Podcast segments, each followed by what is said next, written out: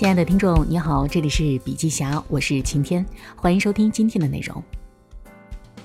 登山、滑雪、潜水、高空跳伞、国外代购，对很多人而言，任何一个选择都是让他们活得更有意思的理由。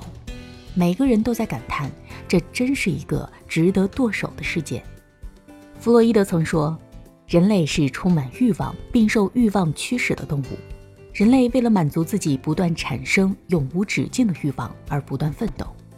与双十一、双十二不同的是，日益临近的新春佳节作为一个特别的存在，尤其能够激发起男女老少的消费欲。可是，又有几个能斗得过消费欲呢？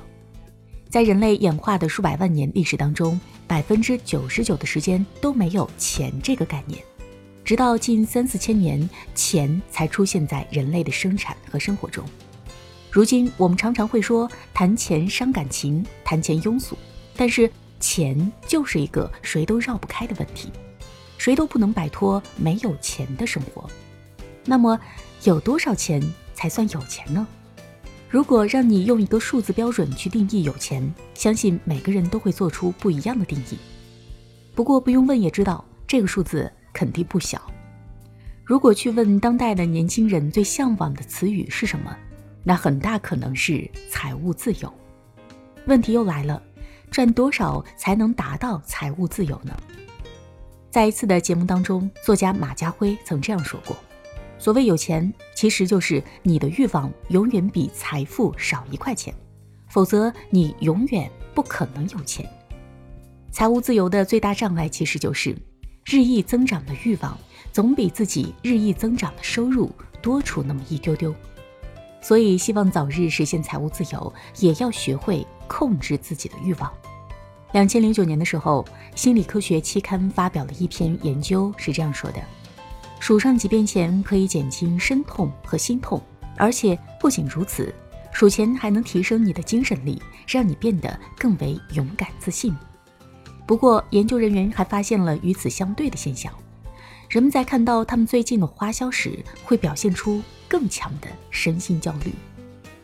时代越进步，人们的消费欲就越旺盛。这两年，隐形贫困人口在网上特别火，他们可能用着最新款的手机，穿着当季的流行时装，吃饭不是西餐就是日料，随时都能来一场说走就走的旅行，而且满世界打卡。满世界拍照，就是这样的一群人，他们花钱付账的却是信用卡和第三方借贷平台。法兰克福学派理论家马尔库塞曾提出过“真实需要”和“虚假需要”的概念。真实需求是人本性自主的需求，比如说最基本的衣食住行的需要，以及和自己经济实力相匹配的高品质消费等等。虚假需求是超出自身消费能力的需求。尤其个体受到社会观念的影响，会误以为自己也应该享有更高的消费水平。这种偏离现实的观念，往往是很多因素的诱导。在很多的年轻人眼中，那个看起来更好的生活极具吸引力。虽然很多人并没有能力满足自己的理想生活，但是超前消费能让他们暂时得到理想的生活。一些人觉得超前消费很好。他们觉得可能负债压力会激励人上进，努力也许还会有意外的红利。也有一些人觉得超前消费不好，很容易让经济状况更脆弱，让人陷入到入不敷出的境地。那么你会怎么样选择呢？科学表明，要想在未来生活幸福，你就要推迟享乐，进行长期打算。很多人都还记得二十世纪六十年代。美国斯坦福大学心理学教授沃尔特·米歇尔，为了研究意志力在人一生中的作用，设计的棉花糖实验，并且能依此提出了延迟满足。延迟满足的人甘愿为更有价值的长远结果而放弃及时满足，也就是自控力更强。张一鸣说过，延迟满足感本质是克服人性弱点，而克服弱点是为了更多的自由。我们绝大部分人很难克服自身的弱点，也很难抵挡住诱惑。能控制自己及时享乐的欲望，就是一种高级的自律。延迟满足不是要我们都去过苦行僧的生活，而是在于延迟满足与我们当下状态的平衡。我们不应该一直活在别人或多数人对于金钱的固有经验里，不加以考虑判断，遗忘了我们本可以做出的自己的选择。新年的脚步越来越近了，很多商家会通过预付式消费吸引消费者。有句老话说得好：“吃不穷，穿不穷，算计不到就受穷。”那么，如何做到聪明花钱呢？